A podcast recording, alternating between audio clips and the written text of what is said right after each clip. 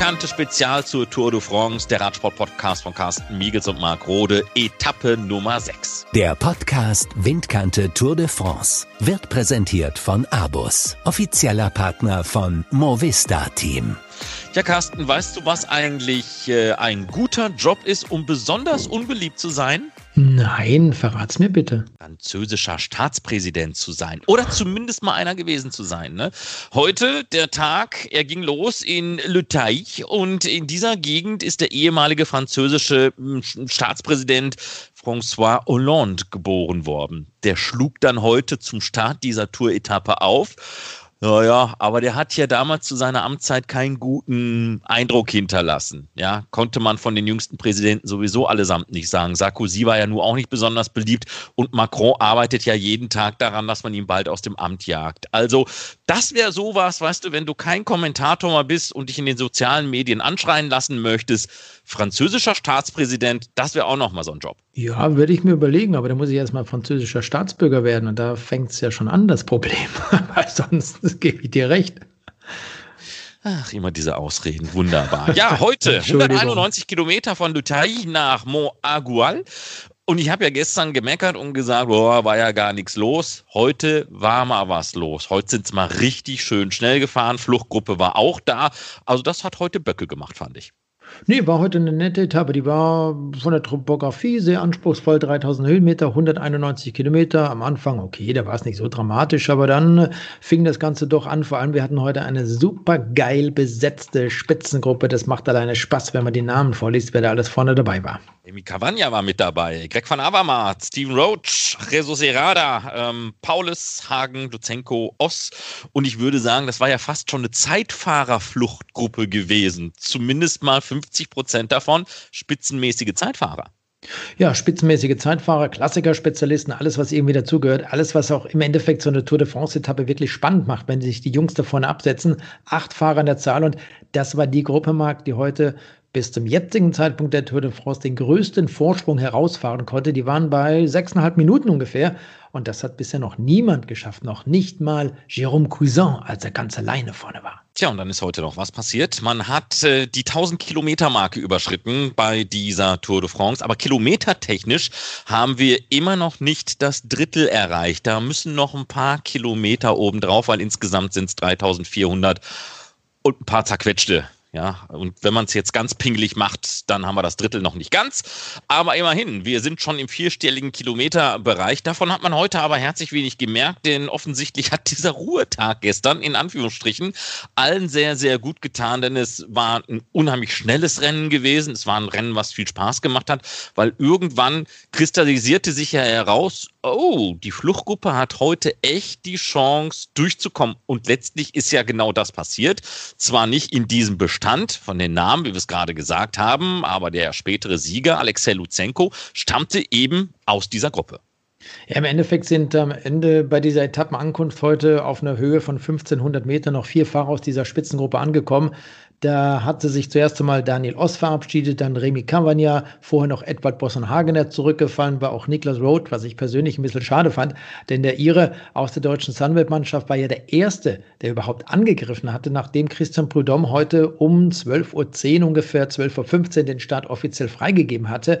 Und dann ging es ja in Richtung Westen, vielleicht noch ganz kurz, weil ich glaube nicht, Marc, dass viele Zuhörer der Windkante wissen, wo dieser Ort Letail liegt. Der liegt an der Rhone, ungefähr 60 Kilometer, kann man sagen, nördlich von Orange. Auf der anderen Seite, Avignon ist vielleicht hier ein bisschen bekannter, 80 Kilometer nördlich von Orange. Also wenn man die Autobahn in Richtung Norden fährt, grob gesagt in Richtung Lyon, dann kommt man irgendwann dorthin in Richtung Letail. Montélimar, darüber haben wir gestern gesprochen. Jens Vogt hatte dort mal eine Tour de France-Etappe gewonnen. Das war im Jahr 2006. Ja, und genau dort wurde eben heute der Start zu diesem sechsten Teilstück freigegeben. Aber sollen wir das Ganze noch mal ein bisschen aufdröseln? Wo sollen wir anfangen?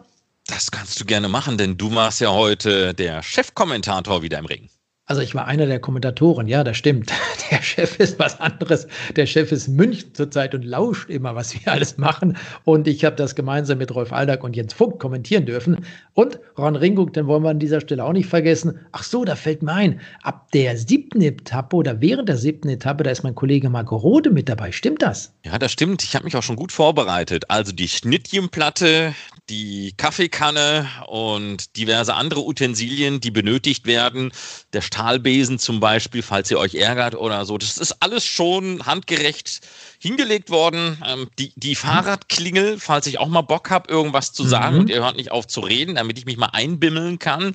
Diese Dinge, die sind entweder schon vorbereitet oder werden heute Nacht noch vorbereitet. Natürlich auch der Geschichtstest für den Tag nach der 21. Etappe. Den müsst ihr natürlich obligatorisch auch wieder alle ausfüllen. Und eines musst du korrigieren und eine musst du heute Abend oder heute Nacht noch arbeiten. Schnittchenplatte. Wir sind Radsportler. Und was essen Radsportler? Sicherlich keine Schnittchen, was Süßes, Kuchen zum Beispiel. Ach, ein Schnittchen mit Nutella geht doch auch, ne? oder? Ja, okay, wenn da Butter mit Nutella dabei ist. Aber schön dick Butter. Weißt du, die muss dann noch so, ja, so ein bisschen fest sein, so ein bisschen hart, eine kühle Temperatur haben, dass man die schneiden muss und dann ordentlich Nutella oben drauf. Damit kann ich leben. Sehr gute Idee. Nee, wo fangen wir an? Also Spitzengruppe hat man eigentlich schon angesprochen, wer da alles vorne dabei war. Und dann gab es, boah, das hat wirklich lange gedauert, den ersten Zwischensprint heute, das erste, was irgendwie an Punkte brachte, also neben diesen drei Bergwertungen, die es ja heute gab, das war der Sprint nach 125 Kilometern. Und wir haben ja gesagt, diese Spitzengruppe hatte maximal sechseinhalb Minuten Vorsprung. Klar, haben diese da vorne auch den Sprint dann unter sich ausgemacht. Eddie Edward Borsenhagen gewann den Sprint vor Daniel Oss und Greg van Avermaet, Luzenko, dann kamen die anderen aus dieser Gruppe und dann hatte sich eben kurz vor diesem Zwischensprint Roger Kluge aus dem Hauptfeld absetzen können, hat dort wahrscheinlich seinem Teamkollegen, dem Caleb Youn, so quasi den Rücken freigehalten und Roger Kluge wurde Neunter. Interessant wurde es dann nach Roger Kluge, denn Sam Bennett, er wurde Zehnter, hat dort noch sechs Punkte bekommen, bisschen weiter unten an 13. Position.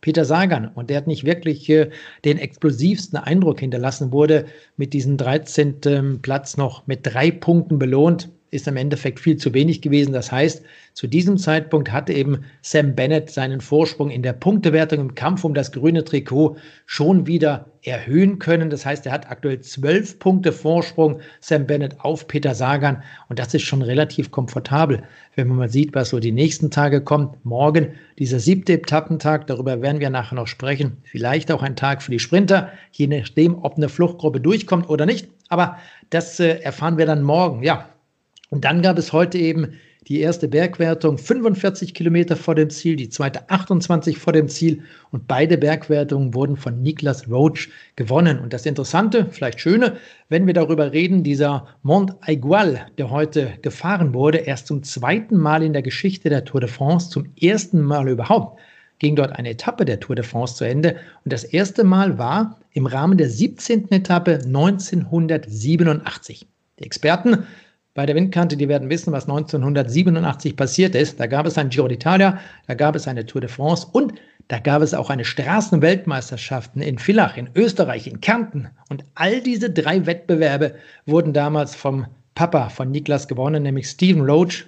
Das in Erinnerung an das Jahr 1987.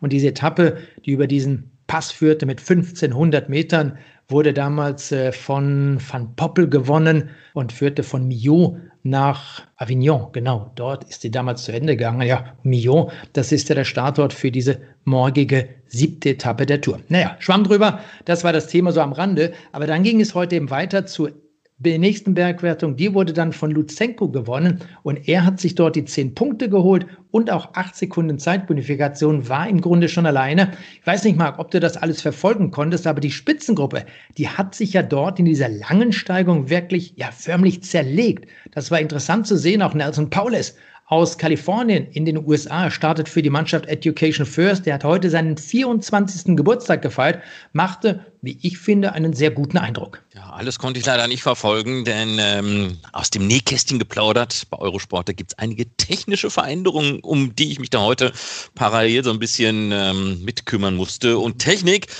das ist jetzt nicht mein Nummer eins Spezialgebiet, muss ich ganz ja. ehrlich sagen. Also, wie würde Ron Ringgut sagen, ich gehöre zu den Leuten, die den Schraubenzieher an der gefährlichen Seite anfassen. das fordert ja, Konzentration. Dann pass auf, dann erzähle ich mal ein bisschen weiter, was noch alles so passiert ist. Also dann kam diese Bergwertung, das waren 13 Kilometer noch bis zum Ziel. Luzenko vor Jesus Herrada, der frühere spanische Meister, auch mit einer tollen Verstellung. Das ist also ein Kämpfer vor dem Herrn, hat immer wieder versucht zurückzukommen, war schon zweimal abgehängt und trotzdem wurde er am Ende dieser Etappe noch Zweiter und äh, was dramatisch war heute, das waren so die einzigen wirklich schwierigen, dramatischen Punkte. Denn Enric Mas aus der spanischen Movistar-Mannschaft, der ist heute mal gestürzt in einer Abfahrt, wurde relativ schnell wieder von seinen Teamkollegen nach vorne gebracht ins Hauptfeld. Dann gab es den Bruder von Daya Quintana, der heute auch gestürzt war. Der fuhr durch eine Ortschaft, plötzlich schaute sich um, minimal wirklich nur der Blick zurück nach hinten, wollte wahrscheinlich wissen, wo ist der Teamwagen oder sowas, fährt auf eine Trinkflasche, die vor ihm lag, hat irgendeiner vom äh, Rad verloren oder zur Seite geworfen. Das gibt es ja manchmal, dass die dann vom Randstein zum Beispiel zurückprallen in die Mitte, fuhr mit dem Vorderrad drauf, bums, lag er da. War ein blöder Sturz, hätte nicht sein müssen, aber so ist es nun mal bei der Tour de France. Eigentlich ist es ja wichtig, dass die Rennfahrer auch wissen, solche Trinkflaschen, die schmeißt man nicht irgendwo hin, sondern möglichst weit weg, so dass man weiß, die rollen auch nicht wieder zurück auf die Straße. Das waren die beiden schwierigen, kritischen, blöden Situationen. Dann hatte Tadej Pogacar heute noch kurz vor dem Ziel defekt, wurde auch relativ zügig von den Teamkollegen wieder nach vorne gebracht. Ja, und unterm Strich muss man sagen, dass eben dann der kasachische Meister Alexei Luzenko alles richtig gemacht hat, hat alles auf keine Karte gesetzt, trotz der Gegenwehr des US-Amerikaners Nelson Paulus, aber der kam dann auch nicht mehr ran. Der Einzige, der die Möglichkeit hatte, das war eben am Ende dieser Etappe Jesus Herrada aber er wurde Zweiter mit einem Rückstand von 55 Sekunden. Greg van Avermaet und Nelson Paulus wurden Dritter und Vierter.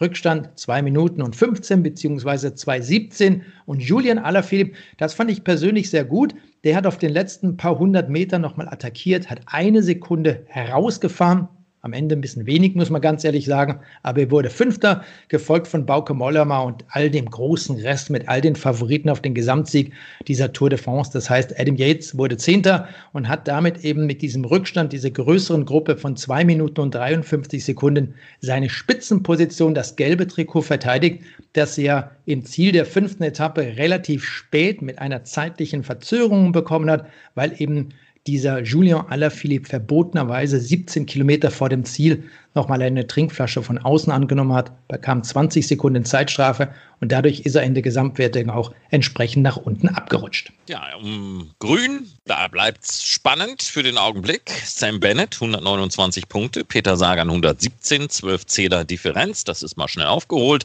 Alexander Christoph 93 Punkte auf der Position 3. Dann hat es einen lecker Anpfiff gegeben von Primus Roglic via Twitter in Richtung eines Journalistenkollegen.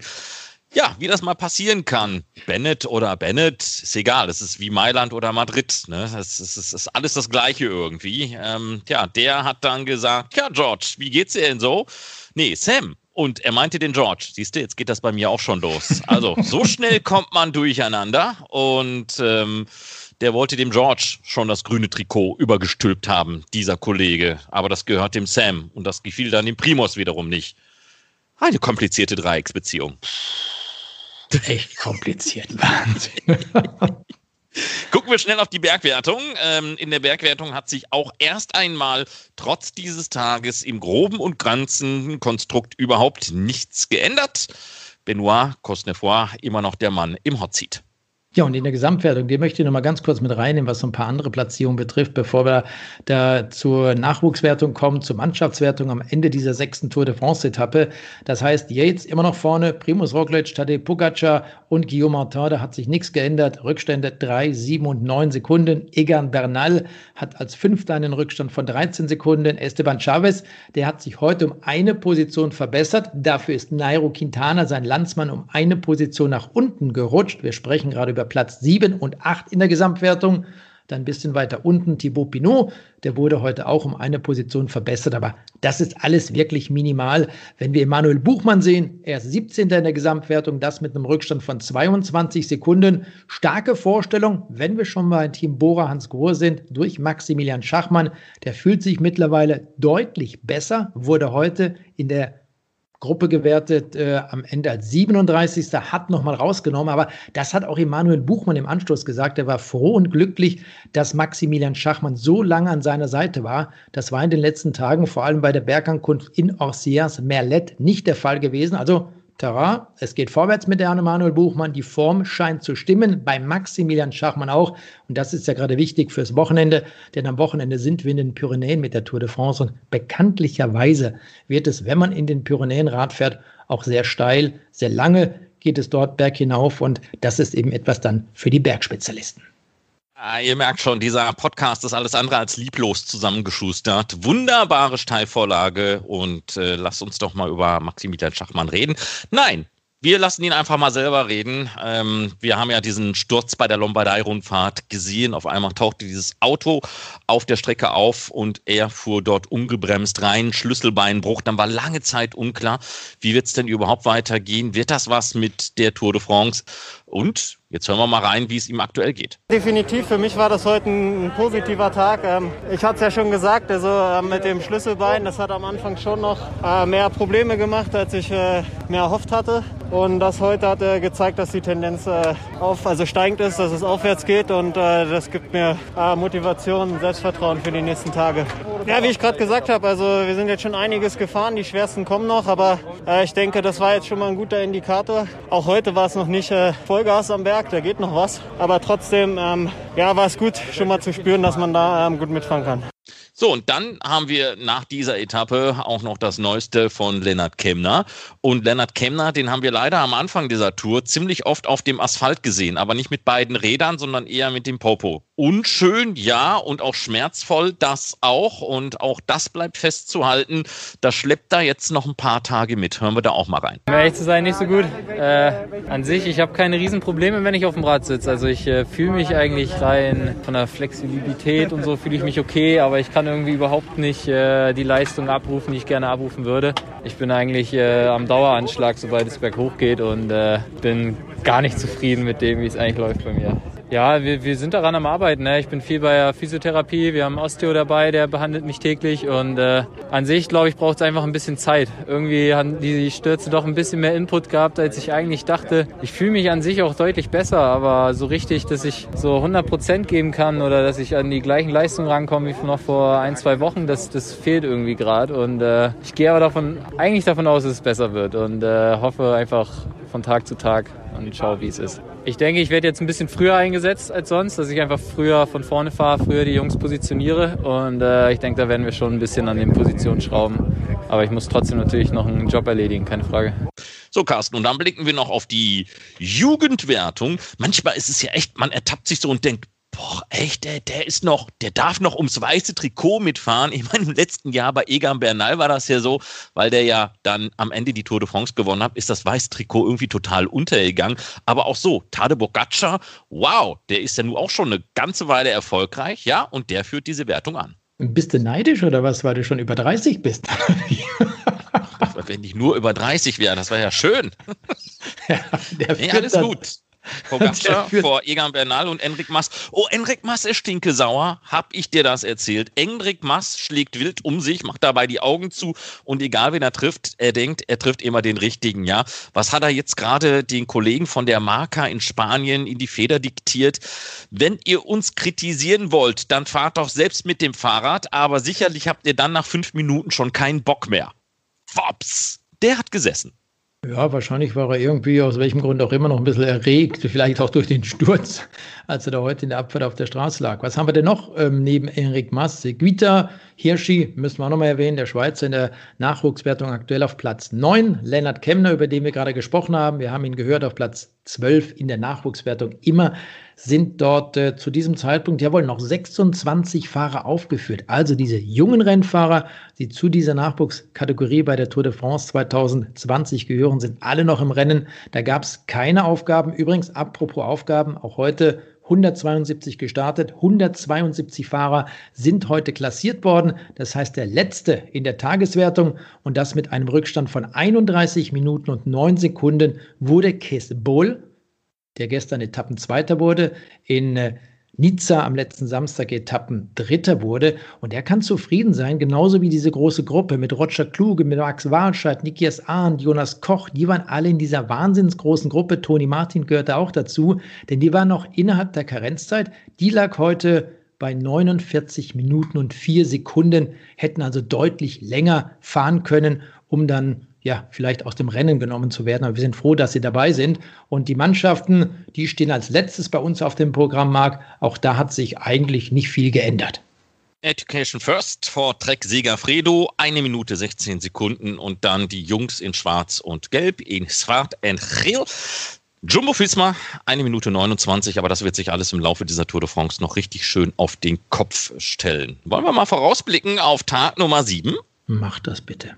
168 Kilometer von Mio nach Lavour. Das ist dann eben diese siebte Etappe, die losgeht an diesem wunderschönen Viadukt. Sehr groß, sehr bekannt, wir werden die Fernsehbilder sehen und sagen, yo, das haben wir vor kurzem doch bei Natur de France schon mal gesehen. Ganz genau so ist das. Etwas zackig, das Etappenprofil auf den ersten 30 Kilometern. Danach warten nur noch zwei längere Anstiege. Insgesamt sind es drei Bergwertungen, zwei der dritten Kategorie und einer der vierten. Das ist die Côte de Pol. Von da aus sind es dann aber immer noch 70 Kilometer bis ins Ziel. Es wird vielleicht ein Tag für die Sprinter, vielleicht ein Tag für eine Fluchtgruppe.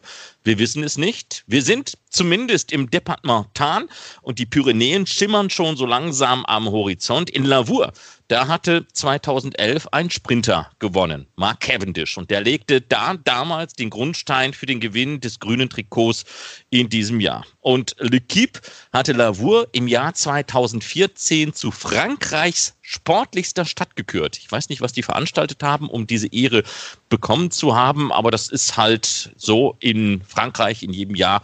Da kürt die L'Equipe dann nicht eben Bordeaux, Marseille, Paris ist langweilig, sondern kleinere Städte. Möchtest du Tschüss sagen? Soll ich mal Tschüss sagen? Sag ich mal Tschüss. Ich ja. sage einfach mal au revoir. Ich freue mich auf diese Etappe, denn auch Jens Vogt und sein Kollege Rolf haben gesagt, das wird morgen vielleicht schwierig für diese Sprintermannschaften. Die haben zwar nicht viele Möglichkeiten bei der Tour de France. Morgen, diese siebte Etappe, wird eine der wenigen sein, aber es wird auch wenige Möglichkeiten geben, das morgen über diese 170 Kilometer ordentlich zu kontrollieren, weil vor allem der Anfang nach dem Start in Millau sehr, sehr schwer ist. Und jetzt sage ich nochmal Tschüss, schönen Abend und bis morgen. Der Podcast Windkante Tour de France wird präsentiert von Abus, offizieller Partner von Movista Team.